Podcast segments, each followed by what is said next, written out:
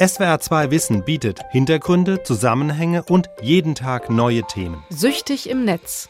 Wie soziale Medien uns abhängig machen. Genetische Ahnensuche. Herkunftstest mit Nebenwirkungen. Die Antarktis. Ein Kontinent für die Forschung. Winston Churchill, Staatsmann der Widersprüche.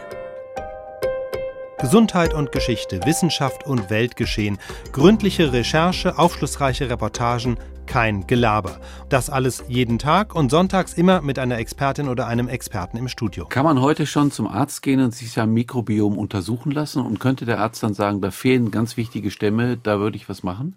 Also heute könnte man vor allen Dingen seine Stuhlprobe einschicken an eine Firma. Ich finde aber zum jetzigen Zeitpunkt ist das mehr Marketing als Medizin. Hm. Das brauchen wir gar nicht. Ich bin Gabor Pahl, leite das Team von SWR2 Wissen und freue mich, dass unser Publikum fast jeden Monat größer wird.